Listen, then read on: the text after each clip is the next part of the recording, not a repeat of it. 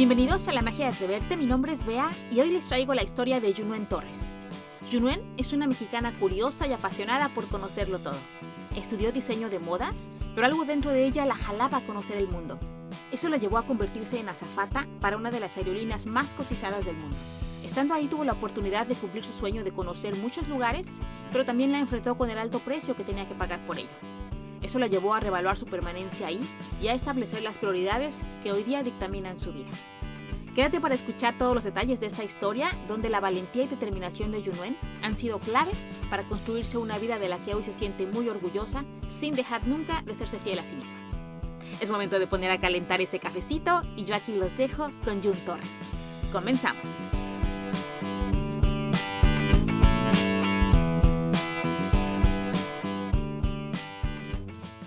Bienvenida, Junuen. Muchas gracias por haber aceptado estar aquí en La Magia Atreverte. Muchas gracias a ti. no, yo feliz de verte porque conozco un poco de tu historia, te vamos a, conocer más, pero eh, creo que ya te había comentado que yo siempre quise ser azafata, mi mamá siempre quiso ser azafata, lamentablemente no dimos la altura, creo que es uno de los requisitos. Literal. sí, literalmente no podíamos.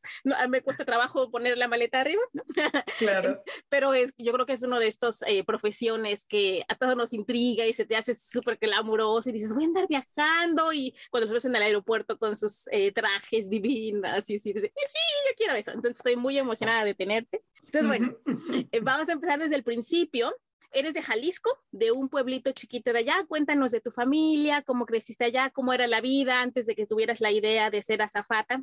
Claro, pues lo que casi nadie sabe, porque me mudé muy chiquita, es que nací en Zamora, Michoacán. Ah. Así que de hecho soy michoacana, pero eh, viví desde que tenía un año en Ocotlán, Jalisco. Así que saludos, Ocotlán. eh, y ahí viví hasta que tenía 19 años, casi 20. Y ahí fue cuando decidí eh, irme a vivir a Guadalajara porque quería estudiar. Ocotlán se me hacía, sí tenía mis amigos y todo, pero yo quería algo más, como que ver otra cosa. Mi mamá, mi papá viven todavía ahí, tengo tres hermanos, un hermano y dos hermanas, que ya tienen niños, ellos son cinco, ocho y once años más grandes que yo. Ah, eres la bebé. sí, soy la chiquita. y ya tengo muchos sobrinos y, sobrinas, em, en total siete. Así que, no sé, es una mega familia grande. Siempre que voy me alegro mucho de ver a todos. Eh, y de este ambiente tan grande, muy típico de nosotros los mexicanos, de sentir una mega familia. ¿Y tú qué estudiaste? Eh, estabas estudiando ahí en Ocotlán. Yo estudié diseño de modas. Ah. Sí, se llamaba ah, diseño industria del vestido. Empecé a estudiarlo en Ocotlán. Eh, pero después tenías que hacer como unas prácticas y me, me fue cuando me cambié a vivir a Guadalajara.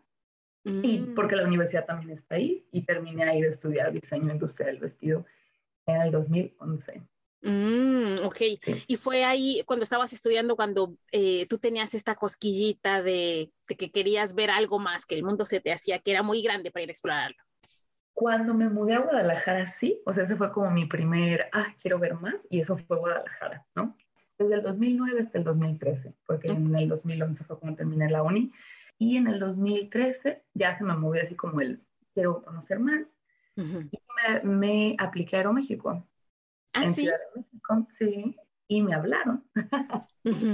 Pero al mismo tiempo conocí a un maestro espiritual en ese tiempo y me movió mucho el tapete, lo espiritual, eh, él se iba a Los Cabos con su comunidad y yo dije, me mudaré a Los Cabos y pues nada, busqué trabajo a distancia, hice un contacto con alguien y ya me dijo que había una diseñadora de interiores que estaba buscando un asistente y dije, me lanzo. Y ahí fue como el primer salir de Guadalajara, otra vez a como salir de mi zona de confort, pero ahora para vivir a Los Cabos.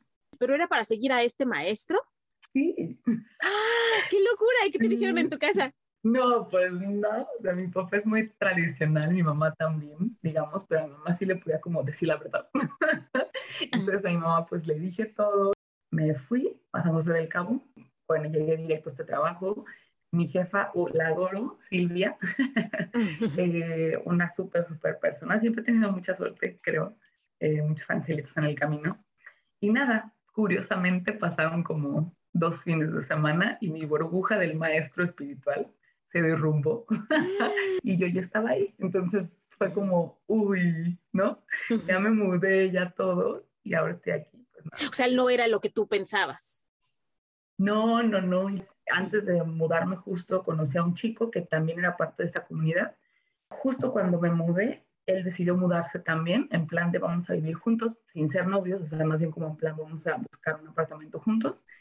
Al maestro espiritual no le pareció la idea y se puso así como de que, pero ¿por qué? Él ya ha, estado con otras chicas de la comunidad, eh, hacer lo mismo contigo. Y yo dije como, eh, o sea, no tenía sentido esta situación con lo que él predicaba, ¿no? O sea, como con el ser, tú eres tu único maestro, tú tienes que escuchar a tu voz interior, lo que a ti te parezca bien, y de repente me quiere como que manejar con lo que está bien y está mal. No, no me hizo mucho sentido. Entonces, así de rápido, en dos semanas, ya era como mi razón por la que me había ido, había desaparecido. Yo estaba ahí viviendo en San José. ¿Y qué pasó con lo de Aeroméxico? Pues lo cancelé. O sea, cuando me hablaron, yo decidí en ese momento entre Los Cabos y Aeroméxico. Y a Aeroméxico les escribí y le dije muchas gracias por la oportunidad ahí no era que ya estaba contratada, ahí era que iba a seguir como entrevistas para ver si me aceptaban. Entonces no estaba 100% aceptada, pero dije que no. Y pues nada, eso quedó en el pasado. y me quedé en Los Cabos. Este chico se vino a vivir conmigo, Magno. Em, pues ahí empezó una aventura muy diferente a la que yo creía que a la que iba. ¿Y en qué momento ves este anuncio de Qatar Airways que estaba buscando personal? Ahí pasó un tiempo porque vivía en Los Cabos solo como seis meses y extrañaba mucho Guadalajara. Entonces me regresé a Guadalajara con la idea de estudiar otra carrera. Me regresé, tampoco se dieron los planes, o sea, es de esos tiempos que de verdad dices, bueno, no se da nada. Eh, terminé con él, porque después me hice pareja con el chico que, que vivía en Los Cabos, terminamos, empecé a buscar trabajo, ni sabía qué buscar trabajo, o era como todo muy así. ¿Tú qué edad tenías ya para entonces? 24. Ok, muy joven, y, y contact, no sé si me contactó un compañero de un trabajo cuando tenía 20, ahí de mi primer trabajo en Guadalajara, de un um, teleperformance, algo así, donde uh, tomas llamadas, ¿no? Pues bueno, ni sabía de qué se trataba, pero dije, con que tenga, o sea, con que tenga trabajo, está bien. Era un buen trabajo, me entrevistaron y la verdad es que pasaron meses y no me hablaban y yo, o sea, dinero ya era como que, ¿no? Me faltaba. Sobrevivías con tus ahorros. Sí, sí, pero ya se estaba poniendo como que la cosa. Me acuerdo que ahí, este, como yo conocía un poquito el, el, mundo pues de modelaje por la moda y que me fui a la Expo Intermoda en Guadalajara, que es muy grande, y afuera te puedes como que para los, no sé, a la última hora no vino la edecán, la, la, la, chica que está modelando la ropa, no sé qué, pues esperarte ahí a ver si alguien viene y necesita a alguien. Ajá. Pues ahí estoy, o sea, no, no, no, ahí estoy, no sé qué, salieron, salieron unas personas, dijeron la talla que necesitaban y yo, yo, yo, yo, este, no, pero estás segura y yo, me pruebo la ropa y ven. pues me quedé con ellos y eso fue como que un mega safe, porque la verdad, eso te da como dinero rápido, sí, un respirito, y de ahí pues las cosas empezaron a, irse para abajo también con mi pareja, terminamos, y entonces es como, sabes, todo mal, nada sale, todo mal, y me hablan del trabajo. Así todo pasa, me hablan de su trabajo, empiezo a trabajar, me mudo donde estaba viviendo con mi novio, eh, me mudo a un, a un apartamento compartido, una casa compartida, empiezo mi trabajo, empiezo a hacer amistades ahí, como que todo empezó a retomar otra vez vuelo por como un año y medio y luego otra vez fue la cosquillita de mm, quiero conocer otro lado y ahí curiosamente de este grupo en Facebook donde me enteré de lo de Aeroméxico sale una publicación y me enteré de lo de Qatar. Ahí ni siquiera es Emirates porque realmente yo trabajaba para Emirates. Pero bueno dicen que van a hacer entrevistas en Ciudad de México. Yo ni pasaporte tenía, nunca había viajado al extranjero y realmente de, de, lo que pedían era que tuvieras pasaporte. Entonces, no, pues ahí me ves en dos semanas tramitando pasaporte, haciéndome fotos, enseñándome a maquillar yo ¿verdad? ¿no? o sea, eso que te pita algo y dices, yo quiero esto, hice todo. Para ese tiempo económicamente pues estaba un poquito mejor porque ganaba bien para, para ese momento, para lo que paga de renta y todo entonces pude hacer como todo esto. Sí, porque implica gastos. Claro, eso del pasaporte, fotos, maquillaje, todo. Ir a México. sí, exacto, ir a Ciudad de México, no sé. Pero siempre hubo personas que me ayudaron, o sea, siempre hubo la amiga que me tomó las fotos, la que me enseñó a maquillarme y me prestó el maquillaje para llevármelo a, la entrevista, ¿no? Para ese día. Mi mamá que me prestó para el pasaporte, o sea, como que siempre, volteando para atrás, siempre hubo personitas, nunca estuve sola. Siempre hubo quien me extendió la mano, ¿no? Y pues ahí voy. ahí voy a Ciudad de México. Tenía amigos ahí, así que no, eso no fue complicado. Y nada, pues aplico eh, conozco a una chica que hasta ahora es mi amiga, y mm. aplicamos juntas, estamos ahí platicando y todo. Llego al punto donde ya te hacen como una mini entrevista y yo estaba con esta que se hizo mi amiga, ¿no? Nos preguntan en situaciones que haríamos, no sé qué, y mi pregunta era, ¿qué haces cuando, te, cuando estás estresado? Como para manejar el estrés. Yo di súper segura mi respuesta y como me quedaba tiempo, repetí una parte como de la respuesta y entonces digo, eh, pues hago una lista para saber cuáles son las prioridades, como para tenerlo más claro, para descargar mi cabeza, no sé qué. Salgo un poco, tomo un respiro. Claro que hasta de eso me acordé después, pero en ese momento volteé a las entrevistadoras a verse así como... ¿Qué le pasa a esta? yo, ¿qué? Hasta después, claro, ya no me llamaron después para la siguiente entrevista. Hasta después que pensé, dije, no, o sea, ¿cómo que salgo a tomar un respiro? Pues nunca pensé, o sea, yo contesté súper natural, ¿no? O sea, realmente lo que hago normalmente sin pensar en que se estaban refiriendo a sobrecargo. Oh". Sí, que, ¿qué ibas a hacer en el aire, eh? adentro de un avión. Impensable pues salir a tomar un respiro. Claro, y pues ahí terminó el proceso con Qatar, ¿no? Eh, pero ya me había picado esa posibilidad de trabajar con una, con una empresa internacional y sobre todo también que para eso no tenías que ser, que haber estudiado para sobrecargo. O sea, estas empresas como Qatar, Emirates, Etihad, te ofrecen entrenarte en los primeros meses para después empezar a volar con ellos. Entonces eso era como... Capacitación pagada, ¿no? Exacto. Por azares del destino tenía en ese momento una amiga y ella me dice, oye, también existe Emirates, ¿has escuchado? Y yo, no, no los conocía, no tenía idea que existían, ¿no? Porque en ese momento no volaban a México. Entonces ya, pues me, ella me dice, pues me fijo qué es, me fijo dónde entrevistan, qué onda, pues no venían a México. Dije, pues a dónde, a dónde, dónde entrevistan, ¿no? Y resulta que entrevistaban en, en Estados Unidos o en Canadá. Y yo, no manches, o sea, pues ahora implica, ¿no? Ir a otro país, no sé. Más si ya así la Ciudad de México era un poco hacer un, un esfuerzo, esto era más. Oye, para dar un poco de contexto, Emirates es como la, el sueño de cualquier azafata, ¿estamos de acuerdo? Son, son como las aerolíneas top en las que salen estas divinuras con sus velitos aquí en los, en, en los sombreros, ¿se llama sombrero? Sí, sí, sí, sí el sombrero rojo, Ajá. la, ¿cómo se llama? Pero digamos que sea como una pashmina blanca. Ellos están basados en Dubai. O sea, es así como más glamour y más lujo, no, no existe, creo, en este planeta. Claro, sí, o sea, era, veía yo las fotos y era como, no manches, ¿no? O sea, aparte de viajar por el mundo, era mm ser esta figura padrísima con el sombrero y hasta ese momento la verdad yo no estaba tan enterada de que era el sueño de todo el mundo, o sea, el sueño de muchas y que era súper competido.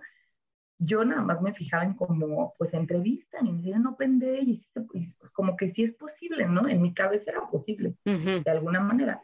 Claro que mientras fui investigando cómo estaba, cuántas personas aplicaban, cómo estaba el proceso, era como, pues no está tan fácil, o sea, ¿no? Era como cinco etapas de entrevistas, de diferentes actividades, era como, dependía exacto del lugar a donde fueras, cuántas personas entrevistaban, había como que fotos de ciertos lugares donde iban a entrevistar que eran filas de horas solamente para ir a entregar tu currículum. Mm, y era como, ahí iba entendiendo que sí parecía ser esta aerolínea que dices, la que todo el mundo quiere, ¿no? El sueño. ¿Cómo tienes alguna idea de cuál es el porcentaje de personas que aceptan de todos los que aplican? Sí, cuando entras te dicen que está entre el 1 y 2%. Madre de Dios. ¿Sabes? Es como sacar la, la creme de la creme. Exacto, es muy, muy, muy. ¿Y no te pedían experiencia como azafata? No, pero sí leen tu currículum a ver qué experiencia tienes como laboral en atención al cliente, atención... Hospitality. Eh, exacto, algo internacional.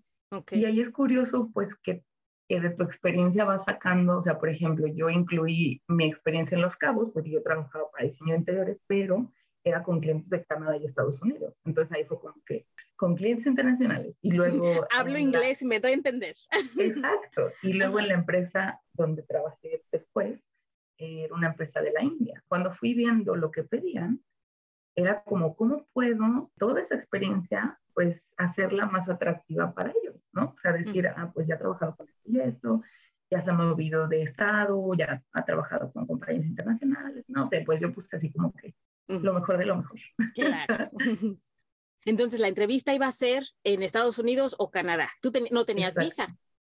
No, eh, yo había sacado un pasaporte en el 2012, pero ve las cosas de la vida por un novio que me dijo, saca tu visa ahora que tienes trabajo fijo, porque después no te la van a dar, ¿no? Y yo, no, no sé, no sé qué. Pues nada, saqué mi pasaporte solo para sacar la visa de Estados Unidos en el 2012. Y entonces sí tenía visa. Mm. Pero mi pasaporte estaba vencido, por eso tuve que volver a pagarlo. Mm, bueno, pero ya, pues el, pasaporte es más fácil que la visa. sí, sí, sí, exacto. Entonces, nada, pues ya. entonces, visa tenía, pero claro, era calcular. Oye, gracias a ese novio que te dijo eso. No manches. ¿Quién iba a pensar que te iba a mal novio, pero. Algo bueno te dejó. Exacto, exacto. Súper loco. Me pongo a pensar qué conviene más, porque ahí estaba el gancho, ¿no? En Canadá era Open Day, eso quiere decir, puedes ir sin tener, sin mandar tus papeles, sin tener invitación a una entrevista. Y Estados todos entran. Exactamente, todos entran al primer pasito donde entregas tu currículum, ¿no? Al menos. Ok. Pero en Estados Unidos era invitation only y eso se, mm, significaba solo con invitación. Y entonces tenías que aplicar antes, como mandar tus papeles a una página de Emirates y ahí tenías que estar a la invitación para ver si podías ir a la entrevista, ¿no? Pues nada, era como, pero el gasto ahí para la visa canadiense era todavía más, porque en ese momento, yo creo que ahorita ya cambié, si tienes la visa americana, puedes ir a Canadá o algo así, pero en ese momento no, entonces tenía que comprar, o sea, sacar la visa canadiense, que me la dieran, era más gasto. Okay. Pero pues Estados Unidos era arriesgarme a que me invitaran.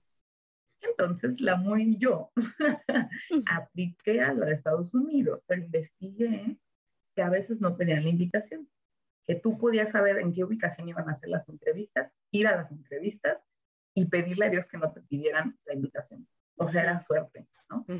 Entonces dije, pues ahí voy. Entonces mandé mis papeles, pero al mismo tiempo yo ya me compré boleto para ir a Los Ángeles. Yo no sé si me van a mandar invitación, pero yo ya tengo mi boleto. a meterme a las entrevistas y no me mandaban invitación y pues ver qué pasaba, ¿no? Pues nada, no me mandaban invitación y yo me fui. Para ese momento, la chava que me había dicho de Emirates vivía en Los Ángeles. Ahí voy a Los Ángeles, me recoge ella, súper linda. Eh, voy a la entrevista, pues yo súper nerviosa, ¿no? Pues gente, pero no tanta. O sea, la verdad es que yo he escuchado que había veces que eran, no sé, seis mil personas en una mm. entrevista, ¿no? O sea, eso que te digo, mega filas y todo. Y en esta, nada, eran, éramos 72 o 76, algo así. Entonces, súper, nada, pues ahí estábamos esperando, no sé qué. Claro que yo todo el momento tenía el corazón así acelerado de pensar que no me pidan la bendita invitación, ¿no? Y pues nada, empieza el proceso, ya nos dicen, hay que entregar tu currículum. Era un minuto de pasar, formarte en una filita, pasabas, le dabas tu currículum, te hacía o no te hacía alguna pregunta y punto. Y ese era el primer filtro. Solo te veía y le dabas tu currículum, ¿no? Me preguntó que si venía desde México nada más para la entrevista. Y yo, sí, y bueno, también me voy a quedar de vacaciones, ¿no? Unos días, era así. Y ya, ok, gracias, punto. No pregunto nada más. Me salí, todos esperando súper nerviosos, ¿no? Porque era como en cada paso salía esta chica, pegaba una hojita y decía los números, desde el principio te daban un número, los números que seguían pasando como a la siguiente etapa de las entrevistas. Mm, ok ah, me tengo que acordar del número, porque por mucho tiempo me acordé, creo que yo era el 16. Mm, ok. Eh, que a partir de entonces fue tu número de la suerte. No, pero, pero en ese momento sí. Y nada, pues ya em, sale con la hojita, no sé qué, pasa a la siguiente. eran etapas, etapas de eh, trabajo en equipo, eh, iban viendo como diferentes cosas al último y se iba reduciendo esta lista, ¿no? O sea, la sí eran, creo que fue 76 empezamos y luego eran 32 y luego 18 y luego 6, algo así, ¿no? Mm. Fue así de, güey, no me he pedido la bendita invitación, ¿no? Pero pues yo no sabía cuándo podía venir el golpe todavía. Ah, falta que al final, ya antes de firmar, entreguen su invitación. ¡No! No, no, no había pasado. Luego fue el examen en inglés. Con lo de la estatura que dijiste al principio, pues no es mm. cierto, ¿no? Tenías que, uh, para ese momento no, no era una estatura específica, sino era que alcanzaras un punto y ese punto era 2 metros 12. O sea, tenías que mm. llegar, te podías poner de puntitas porque justo es para eso, no solo de la maleta, sino que también alcances un equipo de emergencia que está en el avión. En oh, ok. Entonces, si no tienes esa estatura, ese es el problema, ¿no? ok. Entonces, a lo mejor eres bajita de piernas, pero tu brazo es muy largo, la haces. Sí, la verdad que yo conocí compañías pues chiquitas y se alcanzaron. Este proceso, perdón, duró varios días. No, ese proceso de, entre, de, de, de con las demás personas, de actividades en equipo y todo eso fue un día. Ah, en un, solo día. En un solo día redujeron de 70 a 6. Sí. Wow. Y ya al, último, ya hasta después del examen de inglés y todo, que también te hacían ahí en persona, te daban a elegir entre dos días diferentes de la entrevista ya sola con, con esta chica, ¿no? Con la entrevistada. Elegí creo que dos días después y ya fue todo. Pues nada, yo estaba así de, ah, salí y yo le mandé mensaje a todo el mundo. Uh la entrevista, o sea, pues todavía no era nada comparado con lo que seguía el proceso, pero ya era un mega triunfo, ¿no? Claro. Te había valido la valentía de haberte ido sin invitación ni nada, a ver si te podías colar y no solo quedarte, sino sobrevivir al menos del 10% que escogieron ahí. Claro, entonces era como, oh, no, no, súper padre. Oye, y tú todo el tiempo pensando, no digas salir a tomar el aire, salir a tomar el aire. Sí, claro. eso no, eso no. Estuvo padre, conocí a un chico de México también, pero que vivía en Estados Unidos y estaba aplicando. Conocí a una chica de Mauritonia, creo que se llama, súper linda. Eh, conocí a varias personas, ¿no? Eh, y estuvo, estuvo padre la experiencia. Y como tú dices, se sentí esto como, bueno, aunque no llegue al final, esta experiencia y vivir estos pasos, pues ya fue como algo. y el proceso de Emirates, voy a la entrevista, me empiezo a hacer preguntas de mi experiencia, la, la, la. Al principio sí me temblaba la voz y me dijo como, ¿quieres tomar agua? Y yo, así, gracias. ¿Tu entrevista era en inglés? Sí, sí, todo, todo el proceso en inglés. Todo es en inglés, el okay. Pues la verdad es que eso no era tan difícil porque yo ya trabajaba en inglés, entonces la verdad es que estaba acostumbrada, ¿no? Eso sí fue como algo, algo padre. Mi nervio era pues por las respuestas que podía dar el pero con el paso de los minutos me fui como que relajando y ya, terminó la entrevista, me dijo muchas gracias. Yo me acuerdo que hasta las cosas más mínimas, yo acá bien psicológica, era como el lipstick rojo, o sea, como todo muy hecho a que me vean que sí puedo adaptarme, ¿no? Me acuerdo que llevaba zapatos rojos porque uso zapatos rojos. Todo, todo era como, estaba bien organizado de yo quiero llevar esto y esto que se vea justamente a como, como se lo esperan, ¿no? No iba a ponerle un uniforme de hombre con gorrito rojo, pero todo lo demás que se pudiera así. Claro. y pues nada, me fui, regresé a México. Me felicité a mí por haberme ido, por haberme acomodado la oportunidad y ya solo me quedaba esperar, porque después de eso te toca esperar de cuatro a ocho semanas para que te respondan qué va a pasar, ¿no? O sea, te aceptaron o no te aceptaron, como que siguen varios filtros y así. Tú seguías en tu trabajo mientras normal. Todo normal. Eh, te tienes que hacer pruebas físicas, te este, tienes que hacer pruebas pues médicas y todo eso, cuando te van diciendo que vas avanzando, irlo subiendo y van, por eso se van haciendo semanas, ¿no? Entonces, pues nada, creo que a las dos semanas cambió el estatus, como de que ya me iban a pedir los papeles, empecé a subir mm. mis papeles, no sé qué, y yo, oh, no, o sea, cada vez era como este, oh, oh, oh". Porque que te aceptaran implicaba que tú te tenías que ir a vivir a Dubái, que como tu base, ¿no? Sí, exacto. O sea, eso, estaba... eso es algo específico de estas aerolíneas, todas las que comenté al principio, que pues te tienes que mudar, ¿no? Te tienes que mudar y adaptarse a, tus, a sus reglas. Entonces, espero, espero, espero, claro que y estás como, oh, sí va a ser o no va a ser, o sea, avanzaban las cosas, pero al mismo tiempo, pues en cualquier momento te pueden decir no. Y al final de todo este proceso había uno que era ver en tu estatus, ya tenías como un estatus que podías ver en línea cómo cambiaba, y después de haber entregado todos tus exámenes de salud, haber llenado entrevistas también en, en línea, todo eso, había un estatus que te invitaba que ya te habían aceptado, pero era como, ese era un paso, y el otro paso ya como el definitivo era el golden call, o sea, no manches, ¿no? O sea, literalmente una llamada. Sí, era una llamada donde te decían, te hemos aceptado, cuando puedes mudarte, te recomendaban una fecha, te decían que te van a mandar tu boleto, o sea, ya como de verdad es de verdad, ¿no? Ajá. Entonces, pues yo estaba esperando primero el estatus en, en, esta, en este portal y no podía dejar de checar el sitio. O sea, era como neta, estaba súper obsesionado, era de que cada cinco minutos. Ya cambió, ya cambió, ya cambió. Nada, nada, ya nada. Hasta que me capté a mí misma y dije, a ver, tengo que esperar con paciencia, o sea, no puedo volverme loca. Me sentía que, verdad, hasta ni estaba durmiendo de estarme levantando a checar. O sea, era ya, ¿no? Quería saber.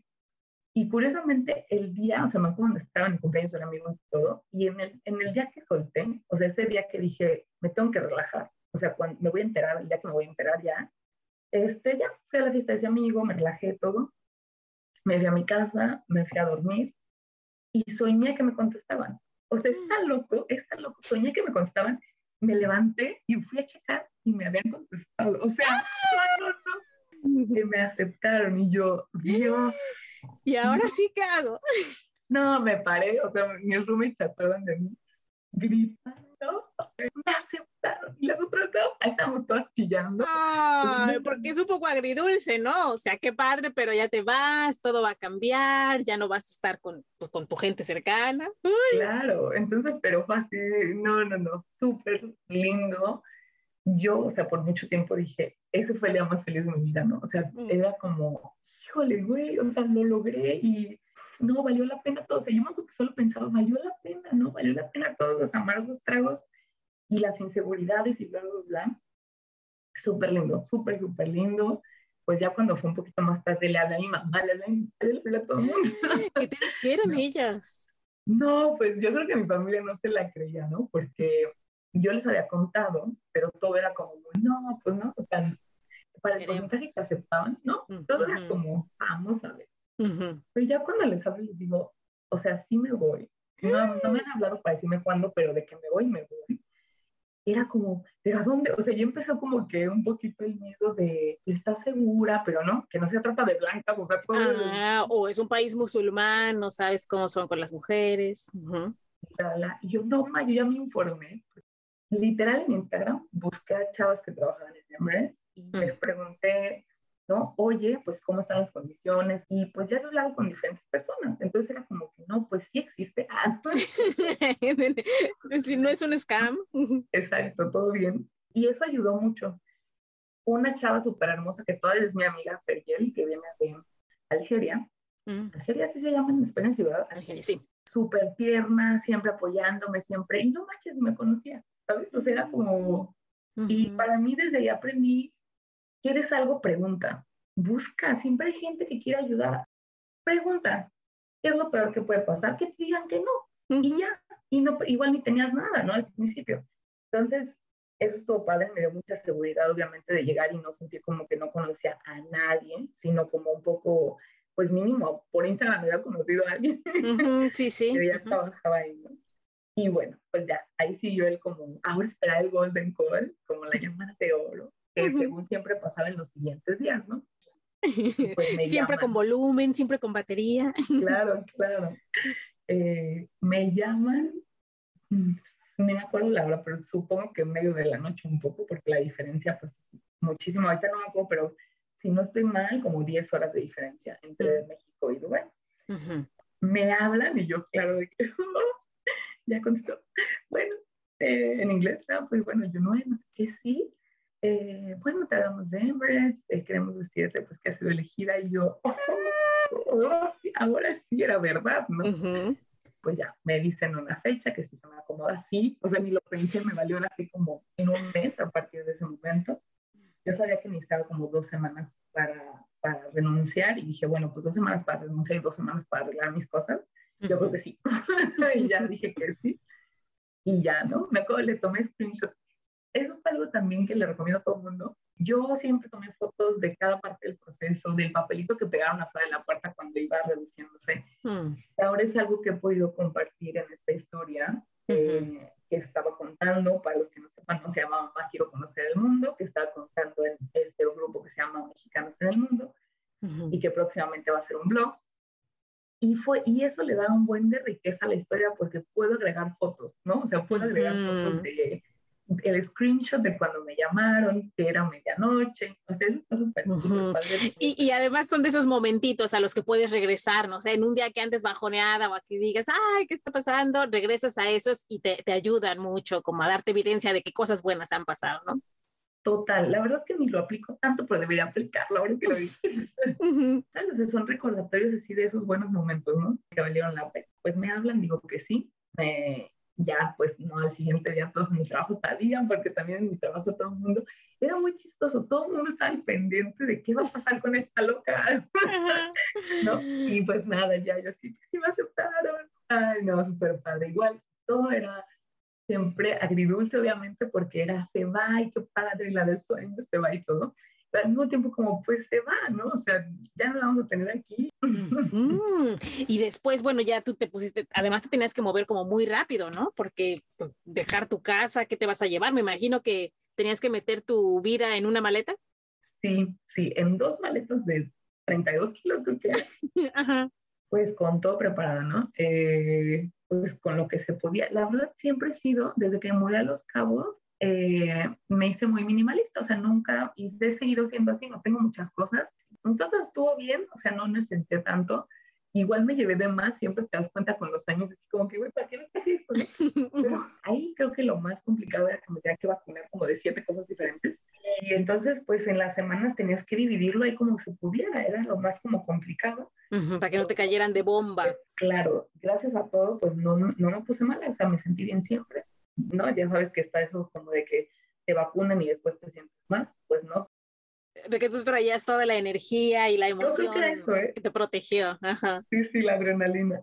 Pues ya, despedida tras despedida de amigos, de mi familia, mudarme de donde... Se fueron arreglando tan fácil que la verdad es como ah, súper agradecida por, por ese momento, ¿no? Que súper fácil conseguir a alguien que se queda ahí. Claro, el apartamento también está bonito y barato en ese momento. Mi mamá o mis papás pudieron ayudarme a poder a mover mis cosas pues que se iban a quedar a Ocotlán otra vez, despedirme, comprar las cosas que iban a necesitar para allá, zapatos para el entrenamiento, ¿no? Pantalón negro, o sea, cositas que si las ibas poniendo en lista, pues iba acumulando y todo el tiempo me la pasaba de un lado para otro. Así se fue muy rápido el mes que tenía para, para irme. Y como también a veces pasa cuando las cosas están como deben de ser, como que tienen que pasar, todo también va fluyendo más fácil, ¿no? O sea, como decías antes, hay momentos en que todo parece cuesta arriba y así de, ay, no, no, no, piedras, nada sale, y hay momentos en que todo fluye. para tu viaje todo fluyó porque era para ti. Exacto, siento que sí. Yo creo que en el momento cuando uno está ahí, a veces uno no quiere aceptar, ¿no? O sea, como que no fluyen porque no tienen que ser, o porque tienes que aprender algo ahí, creo que también ahora quiero eso, y cuando fluye es como, y creo que hasta, hasta que vives también los momentos donde no fluye es cuando aprendes a valorar cuando sí fluye, ¿no? Cuando soltaste la aprensión de que te llamaran, fue cuando te llamaron. Sí, sí, sí, sí. Y luego, ¿cómo es, cómo es llegar? Bueno, tú ibas a volar ya en Emirates, ¿no? Sí, ¿te refieres al viaje hacia Dubai? Sí, ya el viaje hacia Dubai, cuando ibas para allá, pues me imagino que vuelas con ellos. ¿Y qué se siente llegar a Dubai? Te mandan tu boleto. En ese momento Emirates no viajaba a México, ahorita ya viajan a México, eh, pero en ese momento tuve que viajar, no me acuerdo con quién, pero de Guadalajara a Los Ángeles, curiosamente, y que porque hicieron las entrevistas, y de Los Ángeles a, a Dubái. Todo era para mí como, wow, ¿no? O sea, el aeropuerto enorme, la verdad, no sé, en Los Ángeles todavía. Tenía que esperar muchísimo y el, viaje era larguísimo, o sea, era como más de 24 horas. Eh, no, pues subirme a Emirates fue como, wow, o sea, voy a ser, voy a verme como ellas un día, ¿no? O sea, muy pronto, con el gorrito y ser súper linda y wow, y no, no, no, o sea, era increíble. Eh, todo el viaje, eh, pues no sé, iba entreteniéndome viendo películas, pero también pensando cómo hacer las cosas, viendo todo el tiempo cómo ya, ya estabas casi tomando nota. Pero bien intenso. Claro, era como wow todo. Llegué a Dubai y pues no, ya desde el aeropuerto era como, no, brilla, todo súper lujoso. Es otra realidad, o sea, es otra realidad totalmente y era como, wow, wow, wow, ¿no? Te están esperando en el aeropuerto para recogerte, te empiezas como a verte en un grupo, porque empieza ese día, llegan todos los que van a estar contigo en este digamos. Ok, como la nueva generación. Exactamente, exactamente. Y para ese momento, porque ha cambiado con el tiempo, pero para ese momento estaban contratando muchísimo. Entonces, en ese día llegamos 120 personas. Y luego tenían este, este tiempo de capacitación que decías, ¿cuánto dura desde que te gradúes? Dos meses, pero ahí cuando dices graduación, dos meses solo es para empezar a volar, pero tienes todavía cuatro meses más donde estás a prueba y entonces hasta los seis meses, si cuentas desde, desde el inicio que llegas, a los seis meses te gradúas.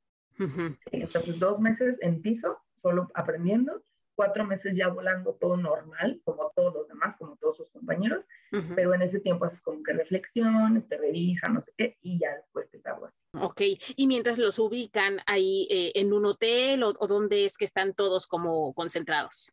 Normalmente ellos tienen, o sea, tienen diferentes edificios alrededor de Dubái, donde son mm, edificios totalmente de sobrecargos. Pero cuando yo llegué, por tanta gente que estaban contratando, no tenían espacios y vivimos en un hotel por como cinco meses. Oh. Todos los que llegamos al mismo tiempo, lo cual fue increíble porque todos estábamos en el hotel concentrados, ¿no? Los que, con los que son nuevos como tú, chidísimo. O sea, eso fue como también súper suerte. Viví con una chica canadiense, porque compartes, o sea, siempre compartes el apartamento, no el cuarto, pero el apartamento. Y en ese momento era como un apartamento por dentro de un hotel, o sea, tenías cocina, sala, todo. Gracias a Dios, limpiaban por ti. O sea, eso era como que, ¿no? Mientras te acoplas a la vida de sobrecarga, pues te super ayuda, ¿no? Es como felicidad pura. Claro. Y desde ahí ya empiezas con estos horarios, este, así medio loquillos de, de, vuelos muy largos y dormir, pues, cuando puedas.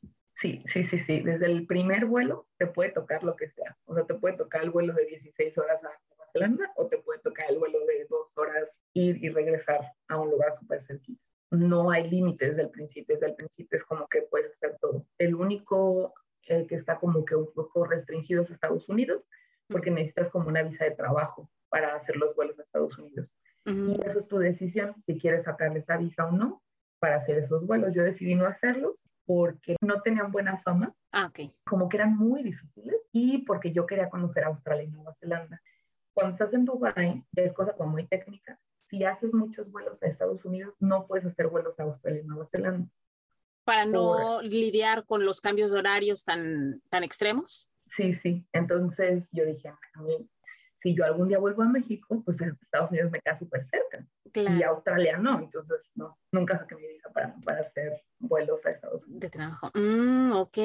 Sí, eso es interesante, ¿no? Como que puedes escoger tu área y pues aprovechar ya que andas en eso. Es lo mínimo, eso es como que la única cosa que puedes elegir. De ahí oh, ya te pueden mandar a donde sea. Y me imagino, bueno, no sé, conforme vas generando o ganando experiencia, que tú vas como subiendo de rango, me imagino que también ya vas, ya van aumentando tus privilegios, ¿no? Los beneficios de al momento de, escoger algo. No sé, por ejemplo, si alguna vez quieres ser, tener una familia o más o menos cuidar tus horarios, ya puedes ir eh, escogiendo. Fíjate que no. Eso es como lo que he escuchado de otras aerolíneas que son más flexibles y Emirates no.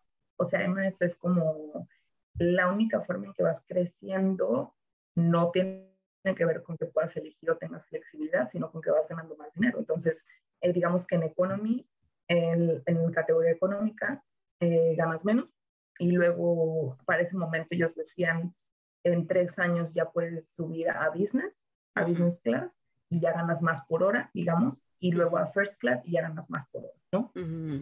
Pero las horas que trabajas, los vuelos que haces, todo sigue siendo lo mismo. O sea, no, eso no cambia. Y yo veo súper padre en aerolíneas europeas es que puedes escoger a trabajar medio tiempo, ¿no? Y entonces puedes tener una familia y ser sobrecargo. Pero en Emirates no puedes elegir, o sea, tienes que trabajar tiempo completo. Mm, ok. Oye, ahorita que mencionabas lo de lo del dinero, cuando estabas ya capacitando eso, ya ganabas tu dinero como, como azafata. Pero era súper poquito. Ah, exacto. Los primeros dos meses sería súper mega pobre. no, pues, o sea, sobre todo en Dubai, ¿no? En Dubai que te cuesta 7 dólares eh, una cerveza y 15, 20 dólares un cóctel. O sea, digo, yo me voy al alcohol porque es como que si sales o algo y te quieres tomar una cerveza, como, híjole, te la piensas, ¿no? Porque pues no tienes mucho al principio, aunque te paguen bien, de todas formas, o sea, sí te lo puedes gastar muy fácil lo que ganas, ¿no? Y sobre todo al principio, que ganas menos del salario base, o sea, para, para Emirates, me, me refiero, no estás cobrando horas voladas, porque así se divide el sueldo en, en Emirates, es mm. salario base más horas que vuelas. Mm, ok, al principio pues no tienes horas voladas, ¿no? Pero de alguna manera te estaban ayudando con la vivienda, ¿no? O sea, no, pagabas renta. Sí, y el transporte porque también te, llevan al trabajo. O sea, hay un camión que pasa, tienen horarios de un camión que pasa constantemente a, a llevarte a donde tienes que ir. Oye, también que comentabas, la capacitación tampoco es tan sencilla, o sea, hay muchas cosas técnicas que tienen que aprender, mucha de memorización, me imagino que también control de crisis, control de emociones. ¿Qué, tan, qué, fue lo más complicado de, toda la capacitación? Porque era todo en inglés y aunque yo trabajaba en inglés, me, se me hizo súper complicado. Terminologías del avión, aprender dónde están las cosas de emergencia, todo de memoria, no manches, y para ese momento era 2016 y yo había terminado la universidad en el 2011. Entonces no es que no haya seguido aprendiendo algo, pero pues ya no estás igual de fresca, ¿no? De, saber cómo aprender y estudiar y eso. Y sí, a lo mejor fuera, fuera de ritmo, ¿no? De, de, de cuando estás en la escuela y sabes que tienes esos exámenes. Total, entonces ahí emocionalmente sí me empezó, o sea, ver a, otras, eh, a otros compañeros que pues que les iba mejor, que podían aprender más rápido y yo o sea, yo sí, no. Eh, sí me costó esos dos meses. Primero aprendes como del avión y todas las partes técnicas, luego vas aprendiendo médicos, o sea, casos médicos, luego casos de seguridad. O sea, obviamente en lo médico, pues aprendes cómo manejar pues todas las emergencias que puedan pasar a bordo, ¿no? De que desde que un niño se esté ahogando hasta que una mujer esté teniendo un bebé en el, en el avión, pues de esas cosas tienes que aprender así, porque dos meses pues es como que cada casi que tres días tienes exámenes. Aprendes también de seguridad, como defenderte, defensa personal, porque pues no, no sabes lo que pase, ¿no? Como en situaciones de riesgo, como pues no sé, que te en el avión. O sea, todo eso es muy mm. interesante, muy interesante. ¿Qué fue, ¿Qué fue de lo que más te sorprendió, de cosas que te enseñaron que nunca habías tú pensado? Eh, ay, ¿a poco eso le enseñan a, a las azafatas? Pues yo creo que esta es mucha la que no se imaginan, esa de parte de seguridad. O sea, como que no te haces tan consciente de los riesgos porque no imaginas que la gente no está tan loca. y, ¿no? y luego te salen con que no, pues qué tal si tiene, si alguien te, te, ataca a bordo, ¿no? ¿Cómo lo enfrentas? ¿Cómo lo, lo dominas? O sea, ¿no? ¿Cómo le agarras las manos? ¿Cómo haces esto? Y eso era como, ay, sí es cierto. O estar pendiente de cuando entras al, a donde están los pilotos, que nadie esté siguiéndote, que nadie esté en el baño. No piensas, pero realmente si piensas en situaciones que han pasado, pues sí, si abres la puerta, alguien va atrás de ti, se puede meter y entonces causa un problema pues de seguridad. Claro. Oye, ¿y te ha pasado alguna experiencia así fuerte mientras volaste? No, Nada. Gracias a Dios, no. o cosas, digo, experiencias sí de otras, pero más como de gente borracha, este, ¿no? Gente portándose mal. Oye, y durante ese proceso, ¿Fue, ¿Tuviste algún día que dijiste, ¿en qué me metí? ¿En qué estaba pensando? ¿Quiero regresarme a, mi vida en Guadalajara? ¿O eso no, no pasó nunca por tu mente? En ese momento del entrenamiento no pensé, me quiero regresar, pero sí pensé, lo voy a lograr.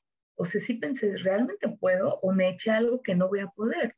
¿no? O sea, como me van a sacar, más que me voy a ir, me van a sacar. Ah, o sea, fue más difícil de lo que pensabas. Total, Sí, sí, sí. Y creo que también me jugó mucho la parte esa emocional de decir, nunca pensé que no iba a poder, que tal vez no podría, ¿no? Creo que yo estaba muy segura de mí misma que podía aprender, que era buena en la escuela, pero esto no significó mucho estando ahí. Y también, pues, no, no cuentas con la parte emocional de, no tienes a, o sea, no tienes a tu familia, no tienes a tus amigos, no conoces a nadie, todo el mundo es nuevo, todo el mundo está tratando como de, ¿no? Llegar. Y, sobrevivir ahí. ¿no? Y al mismo tiempo aprendiendo mil cosas. Oye, ¿cuáles son eh, tu experiencia las tres mejores cosas de ser azafata? Eh, pues uno, conocer los lugares que puedes ver que nunca en tu vida, o sea, bueno, yo nunca en mi vida me imaginé conocer, ¿no? Eso es como que el número uno y definitivo. Dos, creo que cosas banales a veces muy chistosas que tu estilo de vida es, ay, me voy a hacer las uñas en Bali porque lo tengo el miércoles, ¿no? O sea, porque voy el miércoles. Y luego, ay, voy a, ir a, Londres donde me voy a comprar el shampoo que no sé qué. o sea, no, estás viviendo en otra realidad que cuando platicas con alguien sobre algo es como, ¿no? Eh, todavía tienes ¿Escuchas qué estás diciendo? Exacto. Y para la normalidad. Entonces eso es como que sí lo disfruté. Y otra, ay, que no tenga que ver con los lugares, porque tengo muchas cosas positivas sobre conocer lugares. Creo que también ver a gente de todos lados, ¿no? Te, te abre los ojos. Trabajar con gente de todos lados, porque son más de 30 nacionalidades con las que trabajas, y tu equipo cambia cada vez que vuelas. Eso es algo que muchos no, no saben y que muchas aerolíneas no, no, tienen, pero, pero nosotros sí. Y eso te da, o sea, aprendes de una manera exponencial. Sí, y me imagino que tu adaptabilidad pues es súper exponencial, ¿no? Que es algo de todos los días.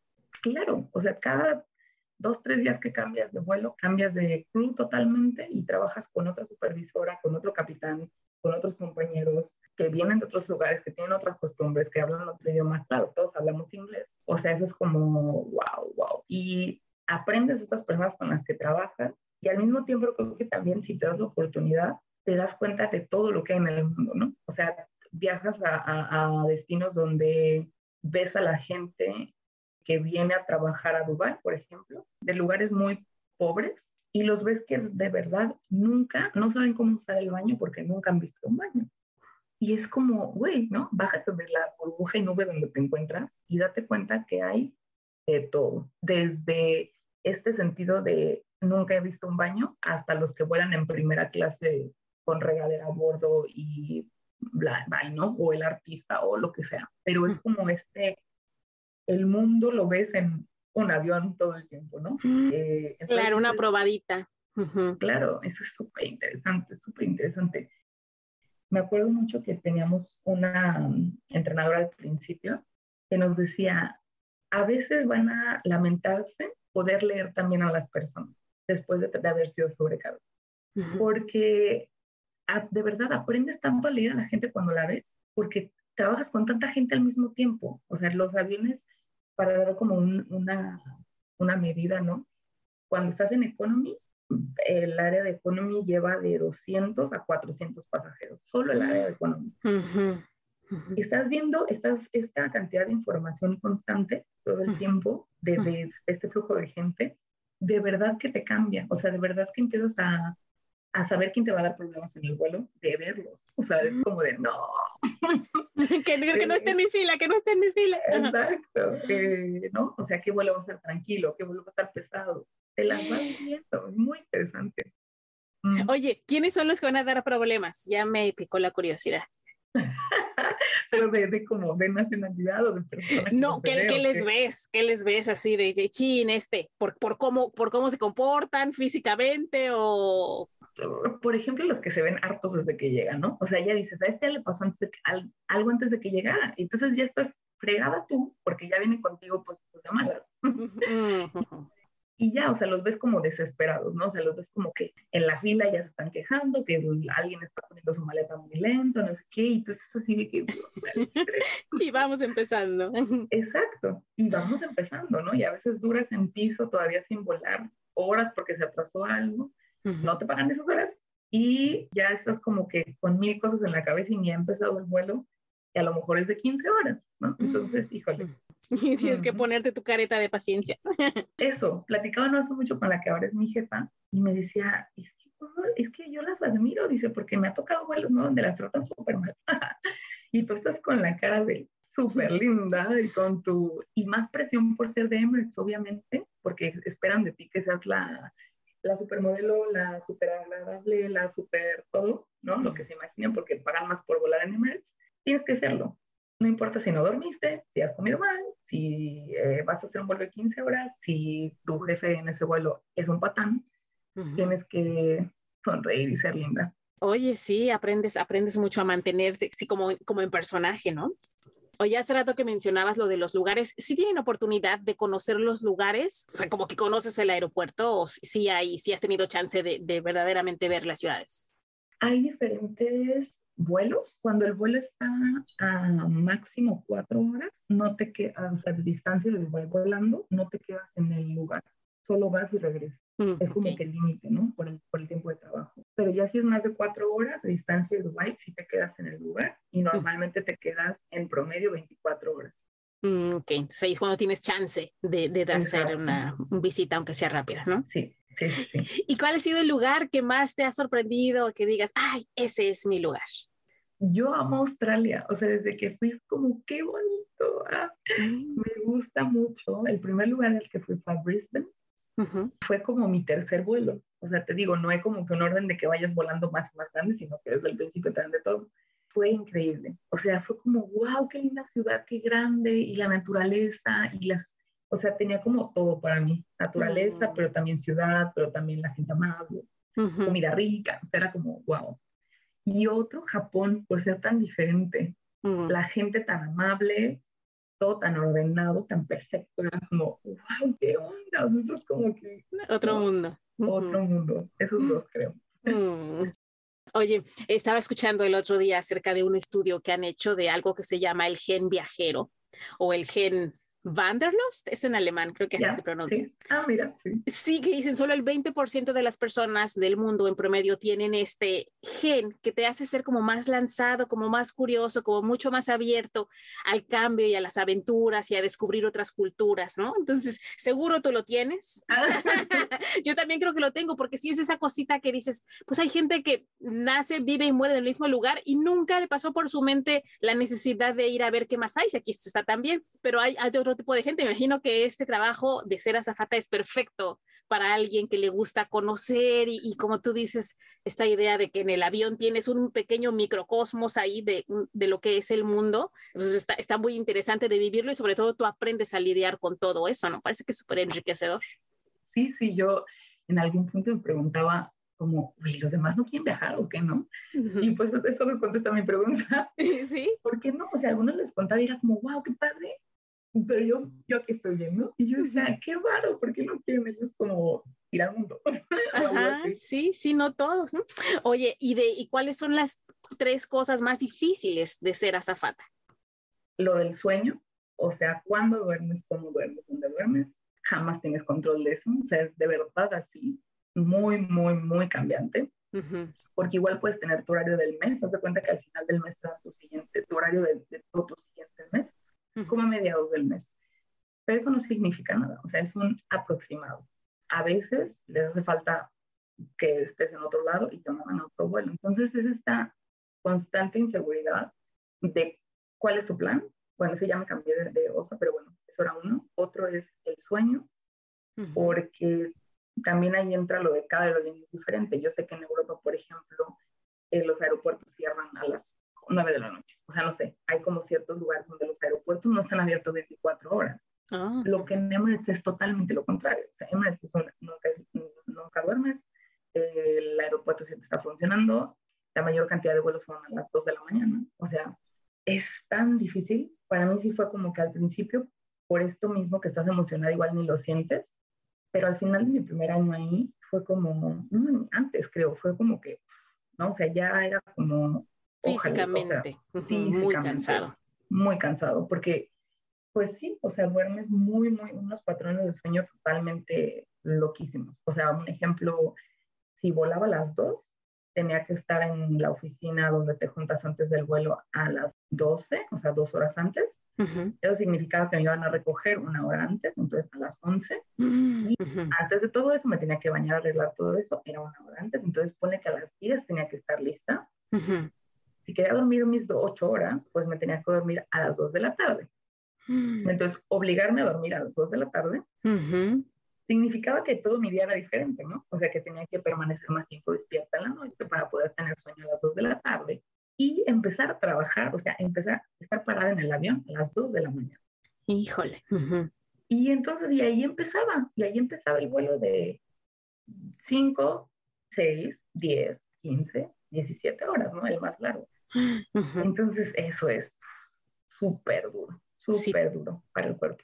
De quiebra, si de por sí las personas, los que trabajan de noche, pero ya saben que trabajan siempre de noche, pues más o menos acomodar tu, vida a eso, ¿no? Pero si es a veces sí, a veces no, a veces más, a veces menos, ¿como cuánto entonces es el tiempo que aguantan las personas siendo eh, sobrecargos? Me imagino que no, no puedes durar toda la vida haciendo eso yo me imaginaba lo mismo, pero no, o sea, conocí compañeras que llevan 25 años trabajando en eso. Wow. familia y todo, yo no sé, o sea, yo creo que también a eso debe haber un gen.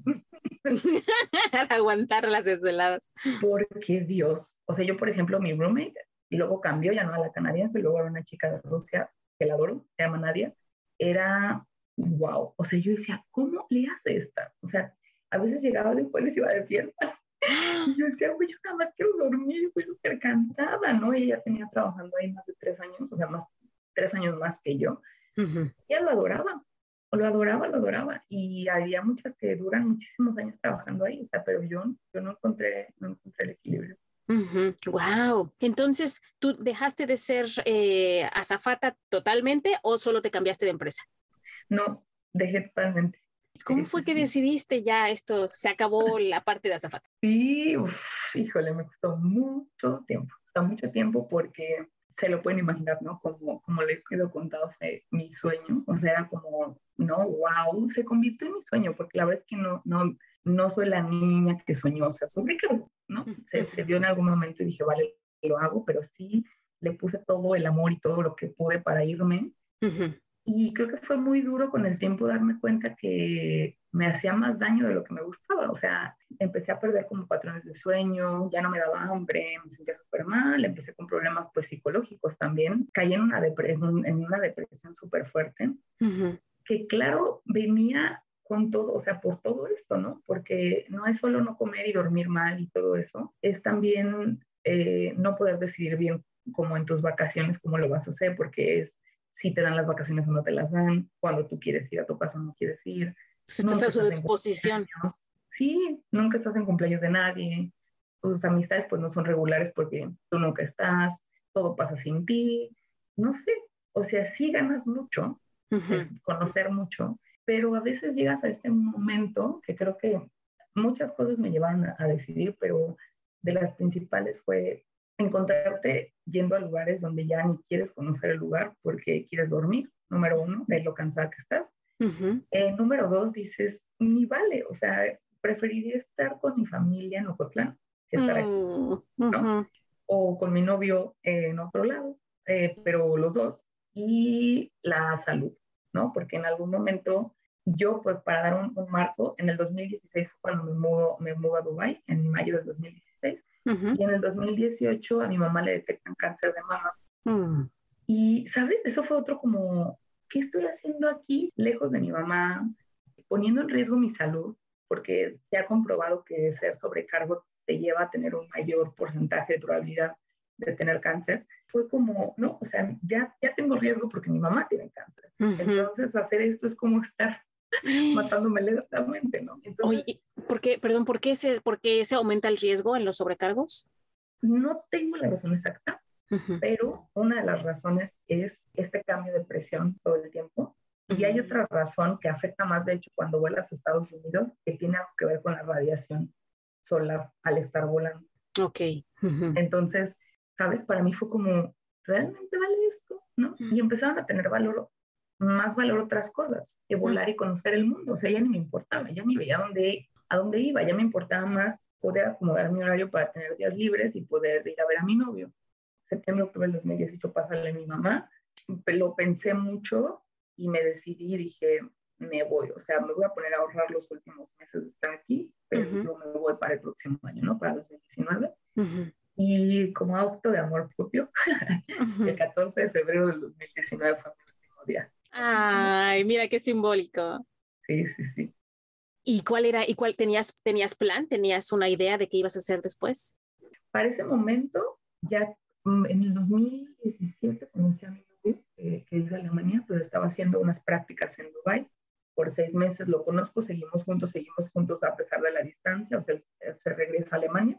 Y para ese momento donde yo empecé como a decidir que iba a terminar, eh, que ya no iba a trabajar en Emirates, Yo personalmente, y digo, también hablándolo con él, decidí, una, siempre me han gustado los idiomas, entonces dije, yo voy a dar una oportunidad a aprender alemán.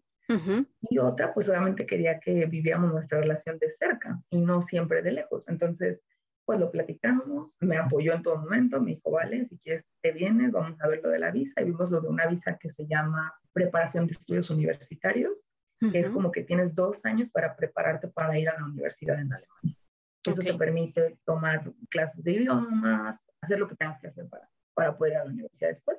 Pero yo había renunciado. O sea, yo renuncié, tienes que avisar con, con tiempo, aplica la visa. Ya había renunciado, pero yo dije, mira, si no me dan la visa, me voy de todas formas un mes a México, o sea, como para estar con mi familia, y luego me voy tres meses a Europa, que es como lo que podemos estar legalmente los mexicanos en Europa sin, sin tener una visa. Y así lo hice.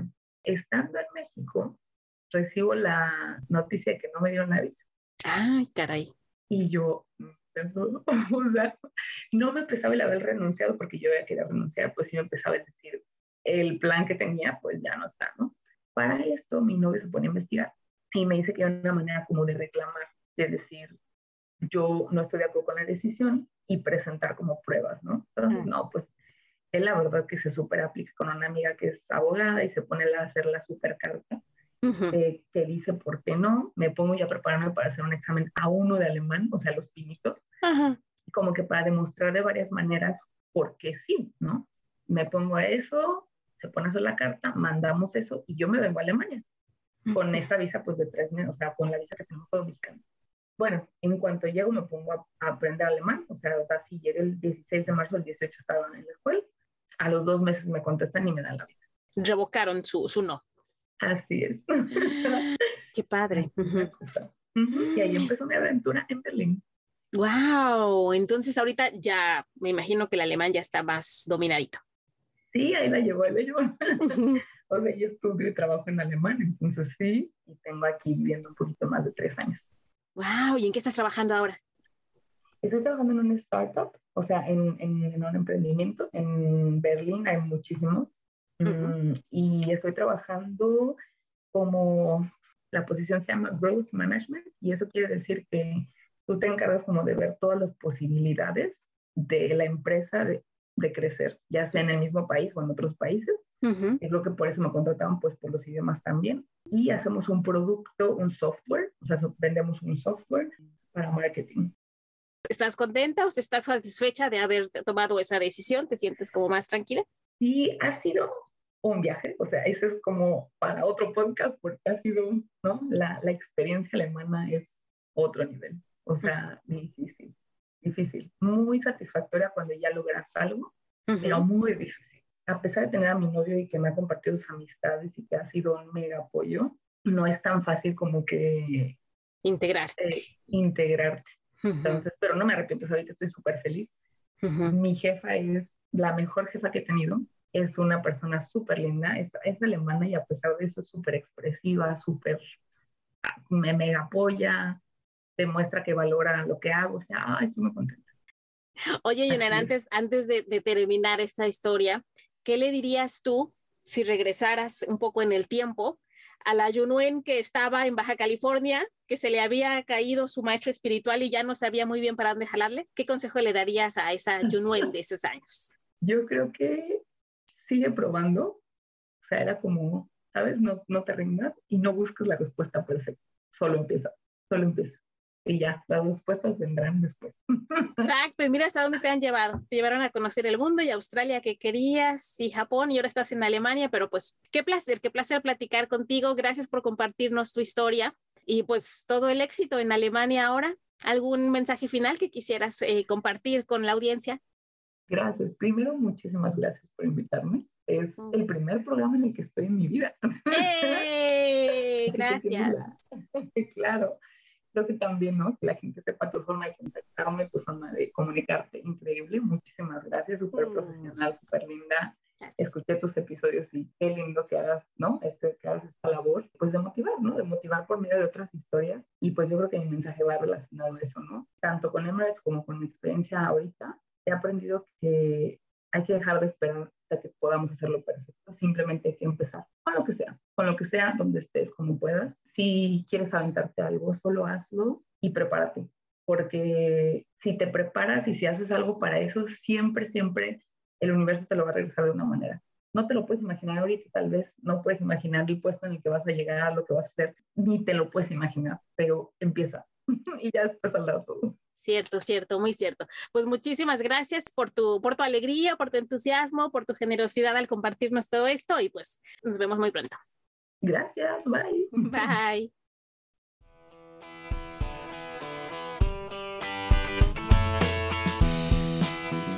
Ella fue Yunuen Torres, que por cierto está a punto de publicar su blog titulado Mamá Quiero Conocer el Mundo, donde va a contar todas sus experiencias como azafata en Emirates. Así es que si quieren enterarse a detalle de todas sus aventuras, corran a seguirla en Instagram, que está como Jun-Torres, Jun se escribe Y-U-N, o en Facebook y LinkedIn la encuentran como Yunuen Torres.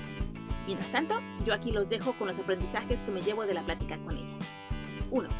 Si deseas algo, ve por ello aún sin invitación. Si no te sale, lo peor que va a pasar es que terminarás en el mismo lugar en el que ya estabas antes de intentar. Pero si te sale, te habrás abierto una puerta que puede ser mágica para ti. 2. Las cosas que son para ti fluyen de manera natural y la vida te va acercando los recursos y las personas que necesitas en el camino. Confía y suelta que las cosas se van a ir acomodando en su sitio sin necesidad de que tú controles todo. 3. Documenta los logros de cada etapa para mantenerlos como recordatorio de los buenos momentos. Te servirán de combustible en tus momentos no tan buenos. 4.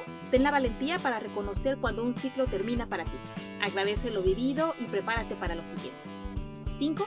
Nada paga tu salud física ni mental. Antes que cualquier otra cosa estás tú y si algo te está haciendo más mal que bien, es momento de redireccionar. Y 6. Deja de esperar a que puedas hacer las cosas perfectas. Simplemente empieza con lo que sea, donde estés, con lo que puedas y prepárate, porque si el universo te encuentra listo, los regalos empiezan a aparecer de maneras inesperadas. Esto fue todo por el podcast de hoy. Puedes encontrar todas las notas del episodio en beasandoval.com, donde también puedes dejar tu correo electrónico para que te avise cada vez que salga un nuevo episodio. Espero que hayas disfrutado mucho de esta historia y si quieres que este show siga creciendo, ayúdame a pasar la voz compartiéndolo con familiares y amigos y calificándolo con 5 estrellas o dejando un review dependiendo de la plataforma donde lo estés escuchando. Recuerda también que tenemos un grupo de Facebook llamado La Magia de Atreverte y también me encuentras en Instagram como arroba.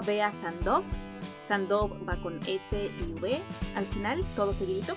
Me encantará que platiquemos por allá también. Que tengas un día increíble y nosotros nos escuchamos la siguiente semana. Bye bye.